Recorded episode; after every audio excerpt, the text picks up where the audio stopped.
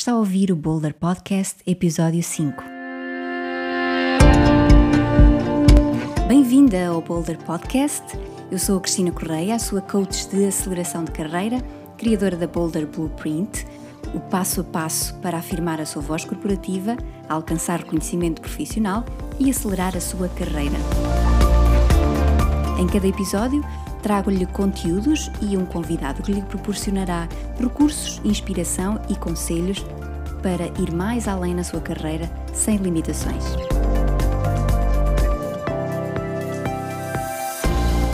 O meu convidado de hoje atua como consultor de comunicação, como copywriter, como criador de conteúdos e foi jornalista e produtor editorial e coordenador de programas desportivos na SIC Notícias, um período em que abriu também as portas ao mundo digital.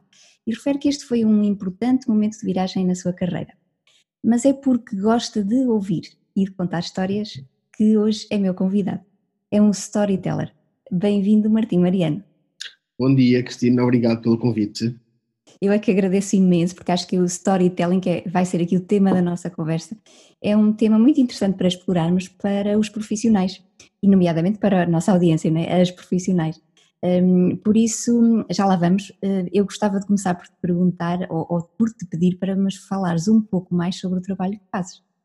Bom, eh, bom dia e bom dia a quem nos está a ver e às senhoras que nos estão a ver. É para mim uma honra muito grande eh, estar a fazer este, este podcast.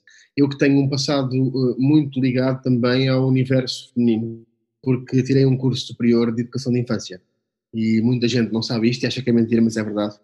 E o que se passa, a, a ponte com este podcast e com o público deste podcast faz exatamente porque na, aquilo é um, é um curso ainda extremamente feminino e eu tive no meu primeiro ano, por exemplo, posso dizer-vos que tive, a minha turma era composta por 48 mulheres e eu.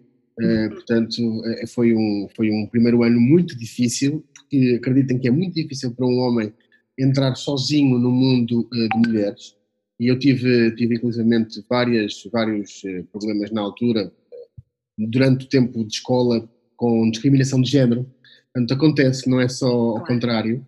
E, e, no entanto, é um público de facto que eu gosto, que eu gosto bastante, porque eu costumo dizer que as mulheres de facto são muito melhores que nós, muito melhores que os homens, de longe, muito longe. E nesta fase da minha vida, portanto, eu estou numa nova fase da minha vida profissional. Como disseste bem, eu estive durante quase 10 anos no universo do grupo Empresa, portanto, da SIC, e depois mais tarde também ingressei na redação do Expresso, a trabalhar as redes sociais das, das marcas de informação do grupo empresa. e de facto, eh, eu neste momento aquilo que faço e aquilo que gosto de fazer é ajudar as pessoas e empresas a contar histórias. Portanto, é exatamente isso que eu gosto de fazer e, e contar a sua história de modo a que possam tornar-se perdão, mais reais e mais credíveis. E, consequentemente, que se possam aproximar daquilo que é o seu público, dos seus clientes, dos seus potenciais clientes, dos, da, da, da prospecção que estão a fazer porque eh, como criador de conteúdos, e eu já trabalhei com várias marcas ajudando-as a construir conteúdos mais apelativos e que, e que têm um objetivo muito particular que é aumentar as vendas. Portanto, todos nós, seja lá qual for a empresa em que trabalhamos, uh, temos e devemos ter uma, uma métrica em particular que é que são as vendas. Portanto, sem, sem vendas, muito dificilmente eh, uma empresa sobrevive. Portanto, se não vender, fecha as portas. E, e, exatamente por isso é que eu gosto bastante de trabalhar esta, esta parte da, da história, da, do universo da, das histórias, porque, Cristina, nós andamos a contar histórias uns aos outros há mais de 50 mil anos. E foi assim que nós chegámos até aqui. E as pessoas podem pensar, ah não, mas eu, pelo meio houve muitas revoluções tecnológicas e muitas revoluções industriais. Sim senhor, houve, claro que houve. Mas todas elas também foram sendo suportadas pelas histórias. E se pensarmos num. Há um momento que eu gosto muito de falar nas formações e com as pessoas a quem faço consultoria, que há um momento na história do homem e, e do, do, da humanidade que é marcante, que é exatamente a descoberta do fogo. E quando nós descobrimos o fogo, há toda uma, uma vida que se prolonga e que começa a aumentar a esperança média de vida logo por aí, porque deixou de haver a noite cerrada. Ora, e o que é que acontecia na noite cerrada? Os homens eram muitas vezes atacados pelos animais, que na altura ainda eram predadores. Ora, passando a ver o fogo, nós passamos a prolongar o comprimento dos dias e passamos a reunir-nos à volta das fogueiras, contar histórias uns aos outros. Histórias de quê? Histórias das caçadas, histórias das, das, das, batalhas que tínhamos, histórias das lutas com animais, das conquistas de territórios, das, tudo o que ia acontecendo naquilo que era a vida naquelas sociedades, prolongou-se e começou a ter ainda mais riqueza à conta deste momento tão marcante que é a, a, o domínio do fogo por parte da humanidade. Ora, posto isto, nós hoje em dia uh, sabemos que estamos a assistir a uma, uma, uma, época em que quase tudo o que é marca comunica através de histórias. E porquê? Porque já perceberam que as histórias têm muito mais impacto do que a venda direta e do que a venda do hard sell, como se costuma, como se costuma dizer. E, portanto, no fundo, aquilo que eu faço hoje em dia é exatamente tentar ajudar as pessoas e as empresas a contar a sua história da melhor forma, sobretudo nas plataformas digitais, um, para que consiga, consigam aproximar-se o mais possível das pessoas e dos clientes e dos futuros clientes que querem alcançar. Portanto, fazendo uma venda mais subtil, não é? Sim, exatamente, uma venda. Porque, como é óbvio, como eu dizia no início, o objetivo será sempre o mesmo. É? O objetivo será converter aquela pessoa que, que, passa de um seguidor para um fã e depois de um fã para um comprador. Portanto, é preciso, na mesma, eh, eh, tentar eh, assegurar essa jornada do comprador, mas, ao mesmo tempo, se nós pudermos dar às pessoas e mostrarmos a jornada do herói, e quando eu digo a jornada do herói, falo na jornada, muitas vezes, que todos nós passamos, e eu procuro fazer muito isto, que é, que é mostrar às pessoas, também eu, o profissional que elas estão a contratar, já passei por muitos momentos difíceis, já passei por momentos que, que eles próprios eh, me trouxeram muita resistência, muita resiliência, mais capacidade de fazer mais coisas, de me aproximar mais das pessoas. E se há coisa que as pessoas me dizem com muita frequência, é que sentem, por exemplo, e naquilo que eu faço, que é escrever, que é a grande mais-valia profissional que eu, eu tenho, uh, naquilo que eu escrevo, as pessoas conseguem sentir e dizem muitas vezes que eu consigo sentir-me próximo daquilo que tu contas, eu consigo sentir-me que aquilo já aconteceu comigo e que há coisas destas que podiam ter sido comigo e, portanto, isso aproxima muitas pessoas. É a tal empatia que estou a falar, não é? Nós sentimos mais próximos de, dos seres humanos que partilham histórias semelhantes com pontos de contacto na vida uh, connosco e, por, consequente, por consequência, também nos afastamos mais de pessoas com quem não temos este tipo de, de proximidade. Portanto, é isto, no fundo, que eu faço. Muito bem. E que estou a começar agora também a fazer com mais existência para além de eh, dar formação também em algumas destas áreas da comunicação. Falaste também de empresas e pessoas. Sim. E falando das pessoas e de profissionais em concreto, um, e para o desenvolvimento da sua carreira e gestão da sua carreira, como é que achas que o storytelling pode ser útil, mais especificamente?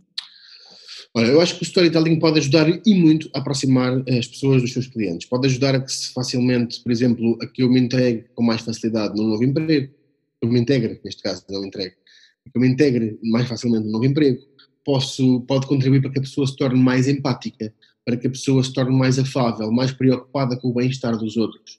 Porque, no fundo, o, o, storytelling é muito isto. Eu posso, eu posso dizer-te que, uh, desde que comecei a trabalhar esta vertente aqui uh, a nível digital, portanto, há cerca de dois anos e alguns meses, que uma das coisas que eu tenho a absoluta certeza que consegui fazer em mim e provocar foi eu tornei-me melhor pessoa, certamente. E tornei-me melhor pessoa porque eu costumo, eu costumo dizer isto e a brincar, que eu, sou, eu tornei-me num cusco grande, porque não, não é de propósito e não é que eu tenha interesse em, em, saber tudo sobre a vida dos outros, mas o que se passa é que quando eu estou muitas vezes na rua, que é, que é para mim o grande palco daquilo que eu vou fazendo, que é para, para ouvir, e eu acho que é muito importante nós cada vez mais sabermos eh, ouvir mais do que falar, eh, e é muito importante que nós percamos algum tempo a ouvir os outros. E o que me acontece é que muitas vezes estou na rua e estou a ouvir histórias do que está a passar à minha volta. estou sentado, por exemplo, se for lanchar a algum lado, em alguma esplanada, os meus ouvidos automaticamente, o meu cérebro começa a procurar algum tipo de referências de coisas que estão a acontecer à minha volta. Não que eu faça de propósito, que eu quero estar ali com o olho na, na conversa dos outros, mas de facto acontece. E acontece também que eu acabo por me dar mais atenção e preocupar mais com o bem-estar das pessoas e com aquilo que é também aqui a sua vida profissional. Eu, eu dou-te um exemplo, eu, eu, faço isto muitas vezes, as pessoas no, no, LinkedIn, por exemplo, de quem eu, quem eu sigo e de quem eu gosto da atividade profissional e daquilo que publicam, eu muitas vezes, quando vejo, por exemplo, alguma gralha, algum erro ortográfico, eu vou, eu vou por trás, por mensagem privada, e vou dizer à pessoa, olha, não queres experimentar fazer isto assim? Ou ainda, vou-te dar um exemplo, ainda agora, há cerca de uma semana, fiz isto com, com a Mónica Menezes que, de quem eu gosto muito do conteúdo que ela publica, e mandei-lhe uma mensagem a dizer isso: Olha, Mónica, estava agora aqui no teu post e vou-te dar uma dica. Experimenta fazer quebras de, quebras de linha no, no teu texto. Separar uma ideia, uma frase, um parágrafo. Uma ideia, uma frase, um parágrafo. E ela ficou tão agradecida, tão contente. Disse, pá, a sério, eu já tinha pensado nisso, mas de facto nunca me tinha dado para o fazer. E foi experimentar, mudou o post e disse, já ganhei o dia. Já ganhei o dia porque de facto uma pessoa que eu admiro uh, perdeu o seu tempo para vir aqui dar-me um conselho uh, na escuridão da privacidade, entre aspas, mas um conselho que visa só e somente uma coisa, que é melhorar a experiência dela e a experiência de quem a segue. E, portanto, é, é, muito isto que eu gosto de fazer. Eu gosto muito de ajudar as pessoas. E, e claro que muitas vezes nós damos-nos mal, não é? Porque há muita gente em que ajudamos e depois as pessoas não reconhecem ou não ficam, não agem como deviam, não reagem como deviam, não, não fazem um payoff como devia ser feito. Mas faz parte da vida, portanto, é, é mesmo assim. Eu não vou deixar de o fazer só porque isto acontece. Agora, de facto, acho que sim, acho que mesmo em termos posicionais, uh, se eu contar, por exemplo, imaginemos que eu sou uma pessoa que estou à procura de emprego, e se eu começar a partilhar com as pessoas que me seguem as dificuldades que eu tenho encontrado nessa mesma procura, certamente, eu já vi isto acontecer várias vezes aqui no LinkedIn, certamente que vamos chamar a atenção da nossa rede e da nossa da rede que nós, nós criamos e que vamos criando, e essa rede vai fazer uma coisa muito boa, que é, essa rede muitas vezes, quando gosta de nós, vai interceder por nós. E, e se isso acontece é exatamente porque as pessoas se sentem próximas. E para as pessoas se sentirem próximas, isto é uma bola de neve, não é? É, um, é uma pescadinha de rabo na boca. Para as pessoas se sentirem mais próximas, eu tenho que dar mais de mim. E como é que eu posso dar mais de mim e mostrar mais de mim? Contando a minha história. E, e isso pode começar por questões tão básicas como o About, a secção About do LinkedIn, por exemplo. Exatamente. exatamente. Ou também podemos utilizar, por exemplo, hum. numa reunião ou numa reunião com Exatamente. Uh, podemos uma apresentação. Histórias. Uma apresentação que vamos fazer a uma empresa, por exemplo, numa proposta comercial que estamos a fazer, numa proposta de, para podermos, eh, pedem-nos uma proposta para podermos ir, por exemplo, criar um currículo de formação, nós podemos aproximarmos e tornarmos mais próximos daquela empresa. Primeiro, se soubermos o que aquela empresa faz ou o que aquela, aquela pessoa faz. Depois, tentar relacionar essa mesma atividade com a nossa. E queria, começamos a criar aqui pontos de entendimento que vão facilitar muito mais do que uh, se, eu, se eu fizer eh, seguir aquela via de contacto pura e dura de, de, de sales, de, só de venda, só de venda, só de venda, onde o único objetivo é vender, quando a primeira coisa que nós temos que fazer, acho que não, não é preocupar-nos em vender, é sim preocupar-nos em captar a atenção das pessoas, em, em, fazer com que as pessoas percebam, olha, deste lado está alguém sério, está alguém uh, que se preocupa, está alguém que de facto tem aqui um valor uh, humano grande, que, que, é uma pessoa empática, que está aqui genuinamente interessada no que eu tenho para dizer e que não está aqui a tentar única e exclusivamente sacar-me dinheiro ao bolso. Portanto, isto, e, e, citando o Gary Vaynerchuk, que diz isto constantemente e é sempre bom repetir, é eh, nós temos que nos preocupar em dar, dar, dar, dar, dar, dar e só depois, depois já temos dado muito, é que ficamos em posição de poder pedir alguma coisa de volta. E acho que há, há ainda muita gente, e, e, sobretudo eu vejo isto muito no LinkedIn, há, há muita gente que pede, pede, pede, pede, pede e só depois é que se preocupa em dar alguma coisa. E, portanto, assim acho que o resultado, cada vez mais, porque nesta era da atenção em que nós vivemos, em que não temos tempo para nada, cada vez mais, se nós damos aos outros e damos tempo, é isto que é, é uma, uma medida de grandeza uh, incomparável, se nós damos tempo aos outros, automaticamente passamos a mensagem de que eu estou disponível, portanto, eu posso ajudar. E isso, uh, certamente, 90% das vezes vai ter o um, um, um face de, ok, quando for preciso eu pedir ajuda, alguém estará aqui disponível para me ouvir e para me, para me ajudar. Olha, e Martim, relativamente a homens e mulheres, achas que há diferenças no uso de storytelling dentro da experiência Não, que tens? Nem por, nem por sombras. É que, é que eh, acho que a única diferença está de facto na riqueza das histórias de cada um. E, e sobretudo isso, portanto, na forma como eu conto a minha história, como eu me aproximo das pessoas por contar essa minha história. Uh, ora, daquilo que é a minha experiência, uh, isso treina-se. Ponto final. Portanto, isto, qualquer um de nós pode ser melhor storyteller amanhã, depois, depois, depois. E, e, portanto, estamos a falar de um jogo. Isto é um, um, jogo que se joga com as nossas emoções, que se joga com os nossos sentimentos. E, e, e, mais do que qualquer outra coisa, é um jogo que se joga com palavras.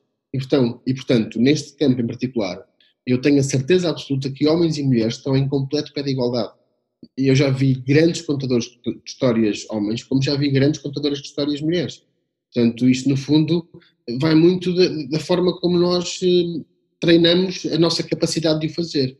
E, e estou certo que uh, 90% das mulheres, vá, uh, a grande parte das, das mulheres que são mulheres mães, que são mulheres também em casa, não é? Portanto, têm, que vivem numa relação, têm tanta história para contar.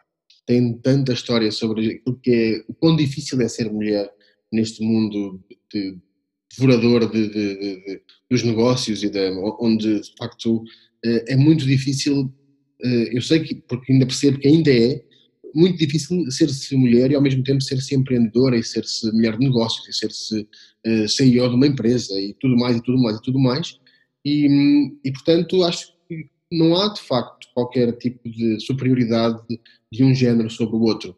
E eu, se me permites fazer aqui uma referência, eu agora recentemente uh, conheci pessoalmente uma mulher de, de, armas, que ao mesmo tempo é diretora de comunicação e de marketing da FNAC, que é a Inês Condenso, e que tem uma presença que se nota e que se sente que é de uma mulher confiante, de uma mulher que lidera, que sabe o que é, que sabe o que é que faz, que certamente tem imensas histórias para contar, imensas, imensas, imensas histórias para contar, um percurso profissional que mostra, mostra isso mesmo. Ora, como eu dizia, não há qualquer diferença, porque se não há diferença uh, na, na, naquilo que são os requisitos para ser uh, líder de um grupo de gente, para um homem ou para uma mulher, também não há diferença na, na, capacidade que, ele, que este ou esta tem para contar histórias. E, portanto, eh, felizmente já começamos a ver cada vez mais mulheres, por exemplo, a contar histórias a nível profissional, a, serem, eh, a fazerem stand-up comedian, por exemplo, a serem eh, comediantes, a, a, enfrentarem um palco e um público para os fazer rir. Como nós sabemos, é uma coisa muito difícil fazer rir alguém. É muito mais fácil fazer chorar. Portanto, é muito mais fácil contar uma história triste que arranca pena às pessoas do que estar a contar uma história para fazer as pessoas rir. Uh, é preciso dominar bem a, essa arte, estar em cima de um palco e ouvir o público, perceber quando é que eles estão a rir, quando é que eu tenho que me calar, quando é que eu tenho que fazer uma pausa, quando é que eu tenho que pegar novamente, quando é que eu tenho que dizer uma piada. Portanto, não. A resposta final, não. Não há qualquer diferença entre homens e mulheres nesta, nesta nobre arte do storytelling. Sim, disseste muito bem que é um treino, não é?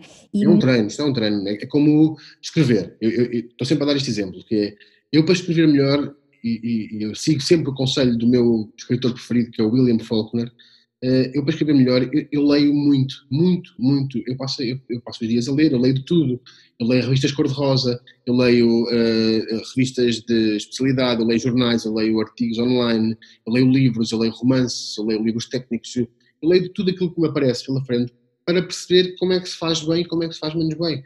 Para encontrar em todas estas leituras coisas boas e coisas más, coisas que eu posso agarrar e fazer minhas, e coisas que eu posso, claramente, à partida, dizer logo, arrumar para o lado e dizer: não, isto eu não, não quero, não vou fazer isto assim. Isto assim não está bem feito.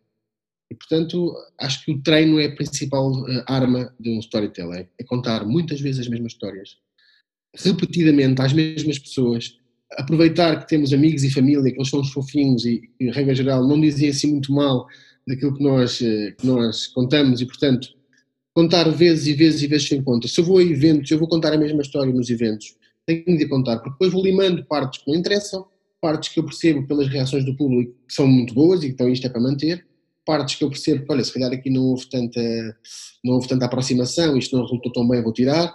Portanto, é preciso mesmo treinar e contar muito em voz alta. E eu costumo, eu faço isto muitas vezes, eu gosto muito de dizer, eu falo, eu falo sozinho, muitas vezes, todos os dias, e portanto, acho que as pessoas devem perder a vergonha exatamente disto, porque eu estou a falar sozinho, estou a treinar, estou a contar histórias muitas vezes, e vou na rua e blá, blá, blá, blá, blá, blá, blá. E isto ajuda-me a processar e ajuda-me a pensar mais rápido e ajuda-me a contar melhor as minhas histórias.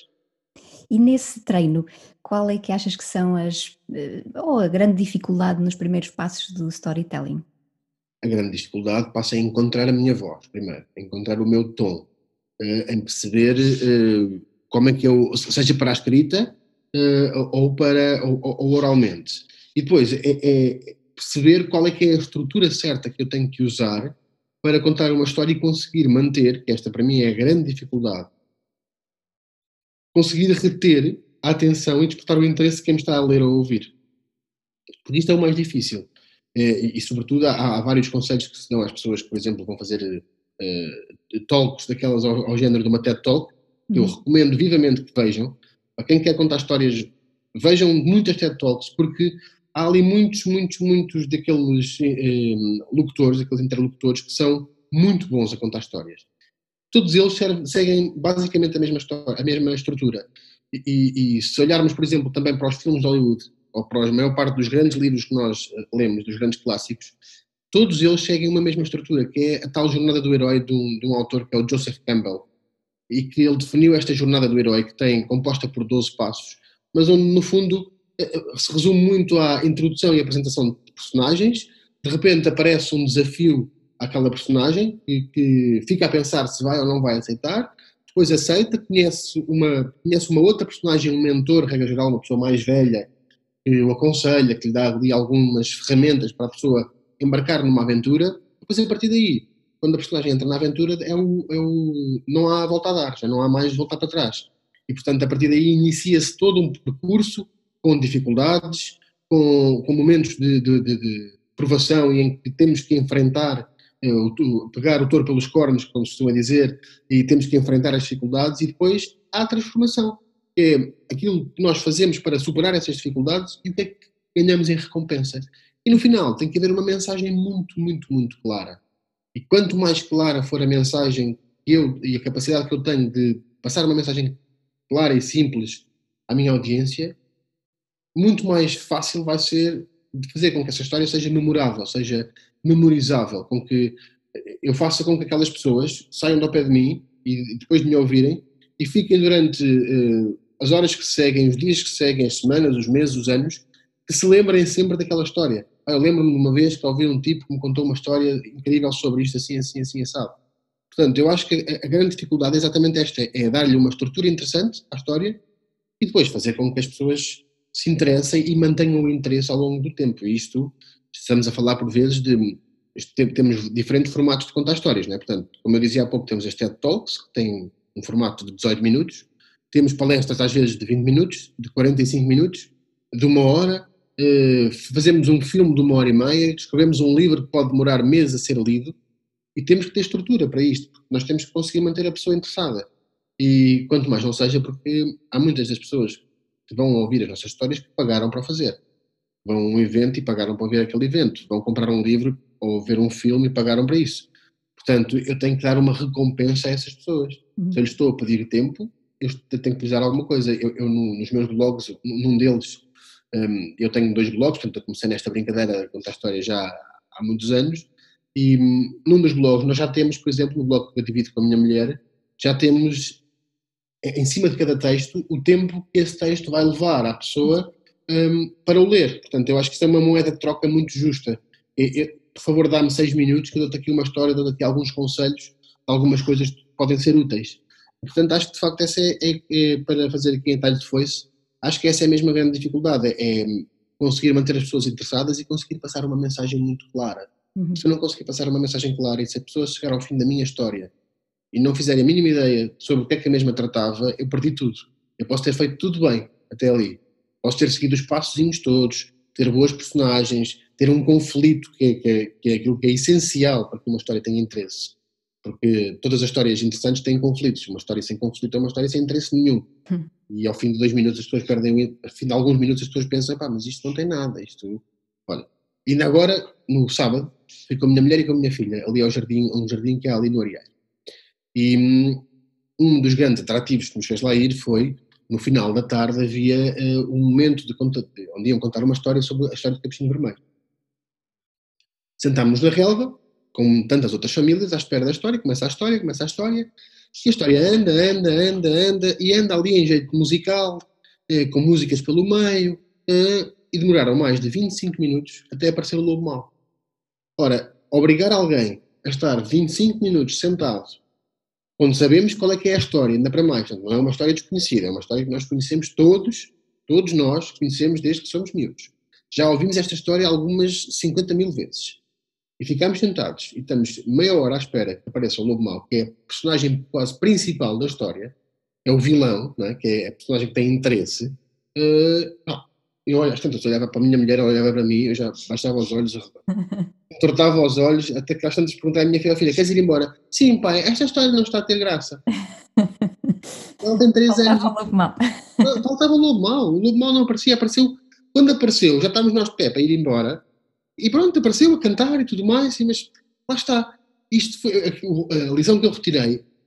Má forma de escolher, uh, má forma de contar uma história, e sobretudo uma forma muito má de tentar reter a atenção de pessoas que estão naquele jardim há três horas a brincar e que de repente lhes pedem para se irem sentar para ouvir uma história e ao fim de 25 minutos a história ainda, ainda não chegou ao seu ponto de interesse.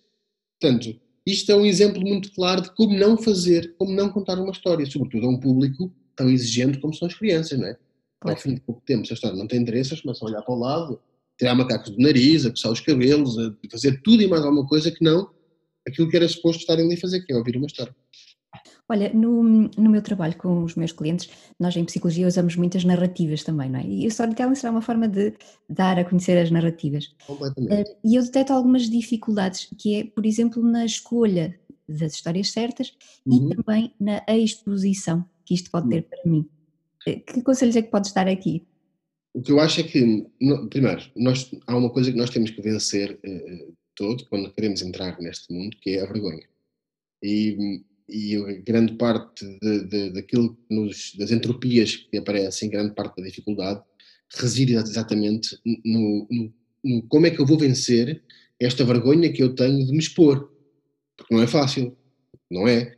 E, e quando eu comecei a fazer isto, quando eu tomei esta decisão, já nem sei, sei lá, pegar. Quando eu comecei a escrever sobre mim, foi em 2000 e, a escrever e a publicar coisas sobre mim, foi para aí em 2007, 2006, 2007, um, é uma decisão que se toma, mas acho, acho que deve ser um caminho irreversível, porque ao mesmo tempo é, é isto que nos aproxima dos outros, porque é isto que nos torna palpáveis e que nos torna reais e que nos torna atingíveis e alcançáveis. E sobretudo é por isso que as pessoas também se identificam connosco. É ok, esta pessoa está a expor e está a contar aqui episódios da sua própria vida. Esta pessoa, eh, pá, poderia ser uma pessoa cheia de sucesso, cheia de dinheiro, com um grande cargo, uma grande reputação, olha, um médico, olha, um psicólogo, olha, um psiquiatra, eh, mas, eh, ao mesmo tempo, partilha dores. E é isto que aproxima, nos aproximamos. Nós aproximamos muito na desgraça e muito menos na alegria, não é? Muito mais na desgraça, muito menos na alegria. Não sei se por, porque às vezes temos pena dos outros e, e a pena não acho nem sempre é um sentimento assim tão mau como o pintam porque a pena também é ao mesmo tempo eh, um, um altruísmo nosso e uma, uma, forma que nós temos de, de, expressar o nosso, a nossa empatia por aquela pessoa, por aquilo que ela está a viver.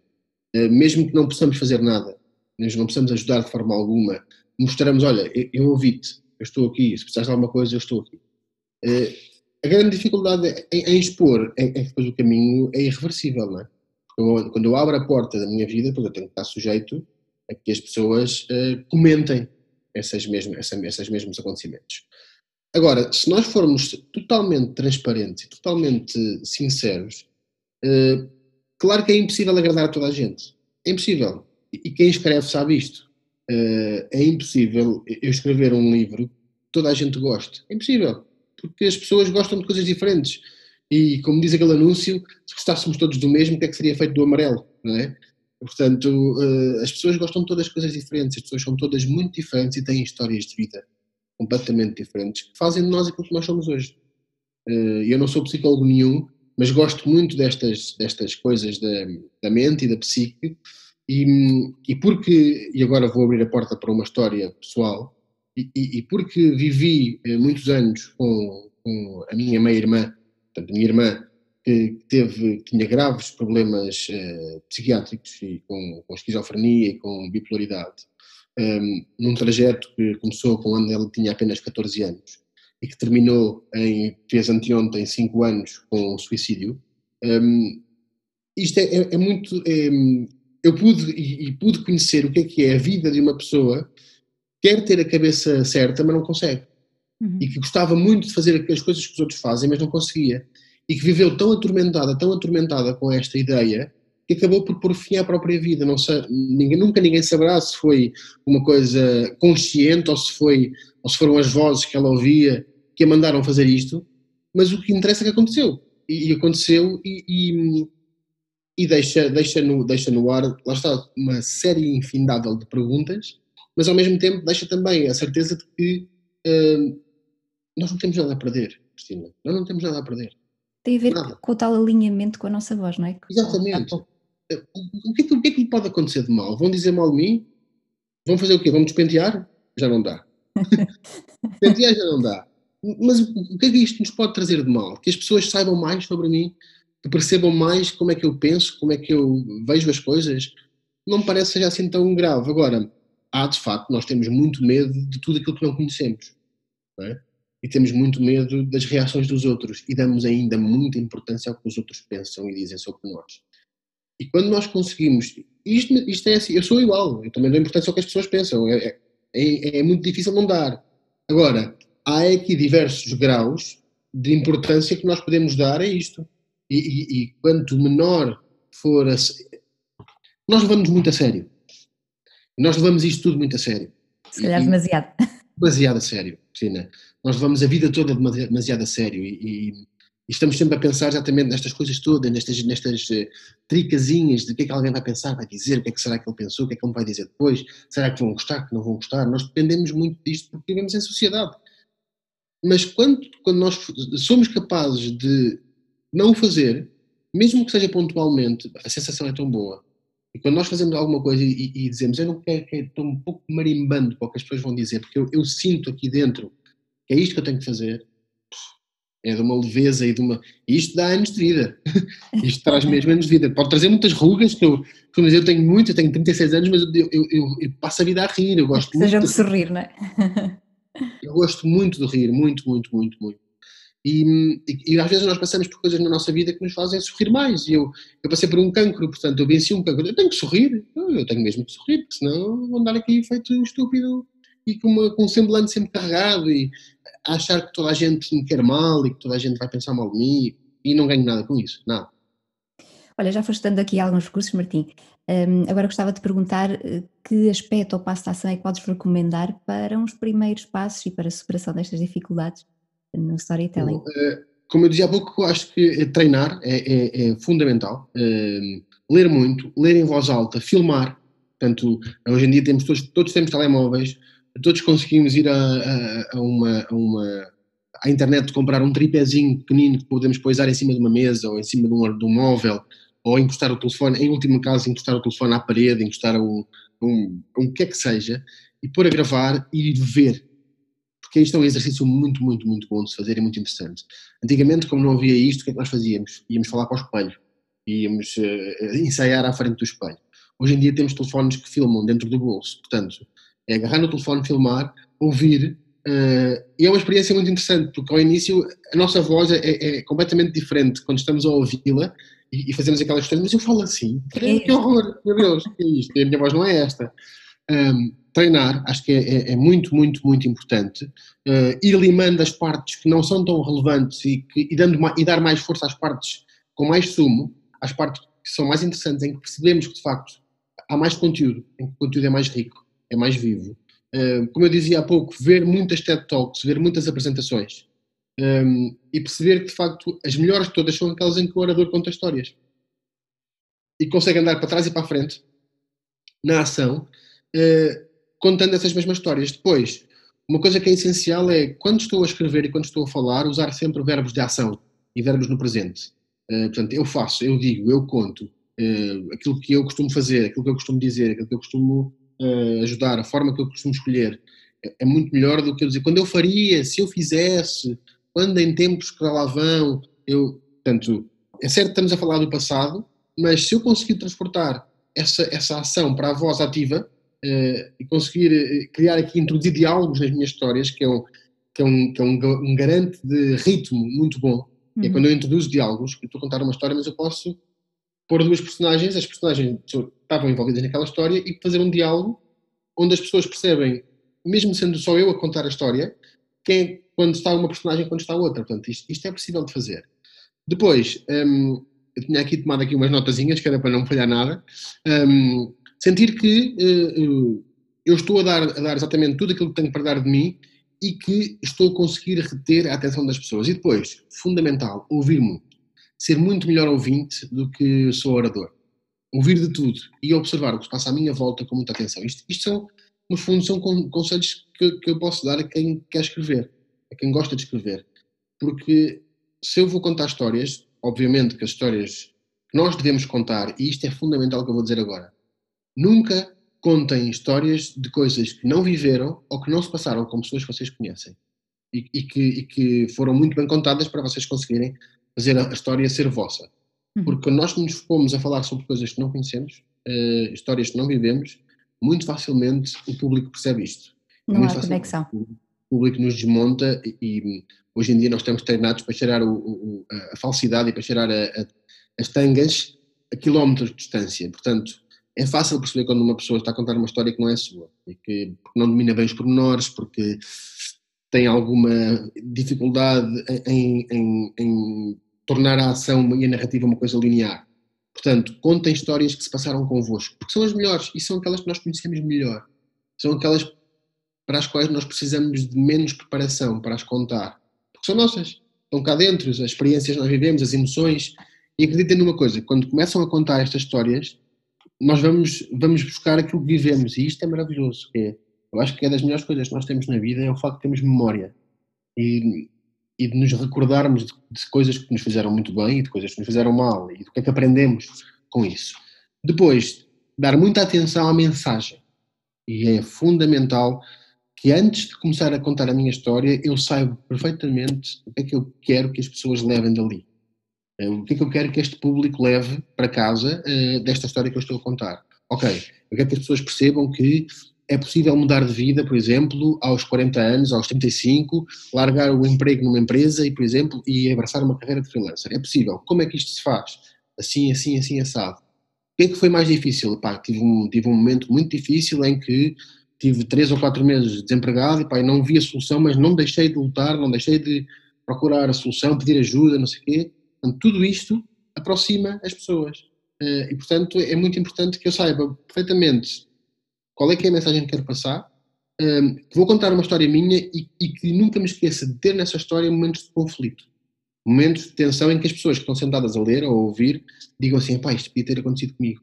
Isto parece mesmo uma vez uma coisa que me aconteceu, eu estava não sei aonde e passei por uma coisa, situação assim, olha, isto realmente, tento agora aqui a lembrar, meu Deus do céu, isto já foi há tantos anos, já nem me lembrava disto, mas é muito bom. Portanto, acho que são estes os conselhos que eu posso dar a quem, a quem está a começar.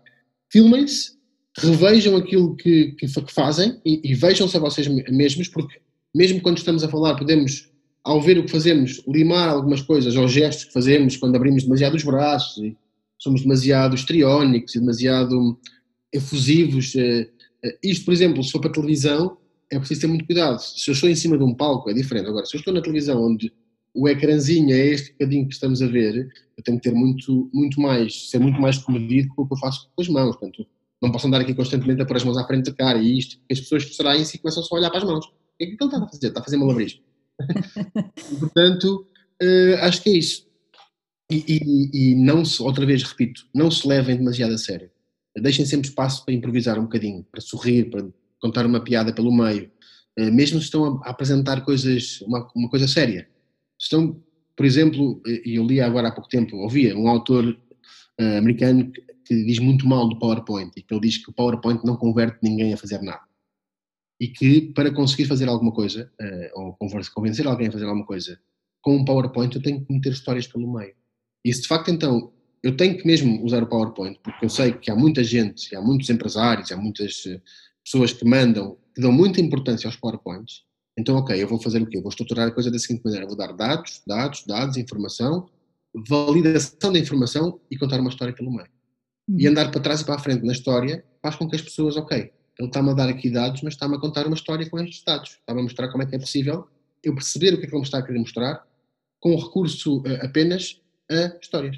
E isto é, está ao alcance de todos nós, não é preciso tirar um MBA uh, eh, para ser capaz de contar uma história, não é? Uhum. Eu já vi muitas, muitas pessoas que são excelentes contadores de histórias, mas que são muito maus escritores, e muitas pessoas que escrevem muito bem, mas que não conseguem contar uma história oralmente.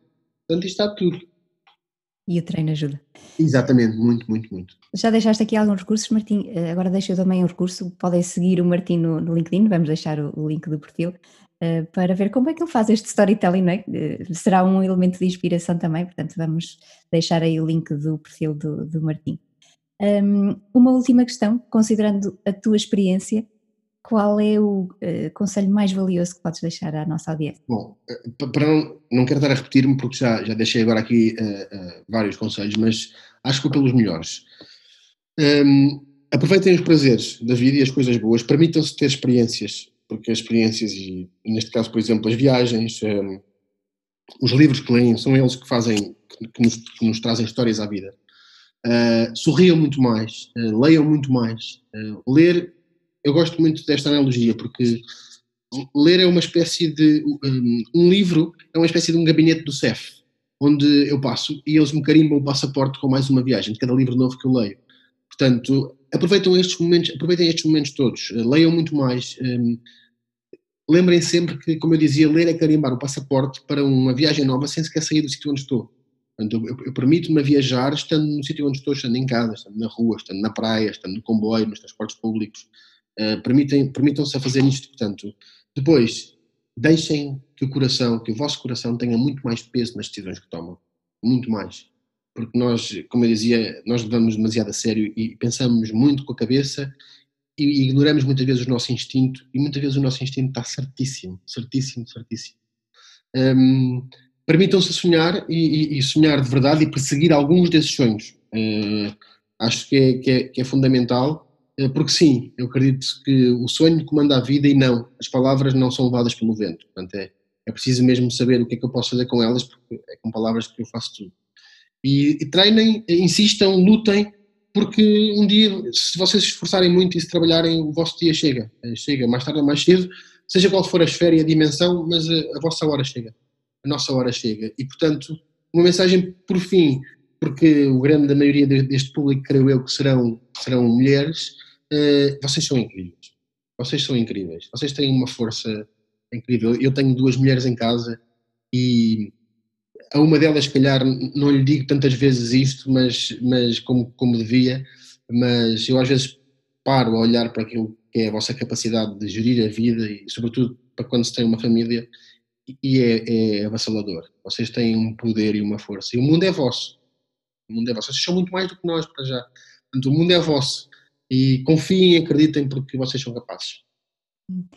Martim, muito obrigada. Obrigado, eu, Cristina, pelo convite uma partilha intensa e muito, muito boa. Felicidades. Muito, muito obrigado. obrigado também e até breve.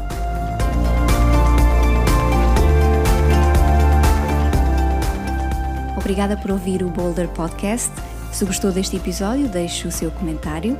E para todo o apoio para afirmar a sua voz corporativa e acelerar a sua carreira, visite cristina-correia.com e encontre a solução à sua medida.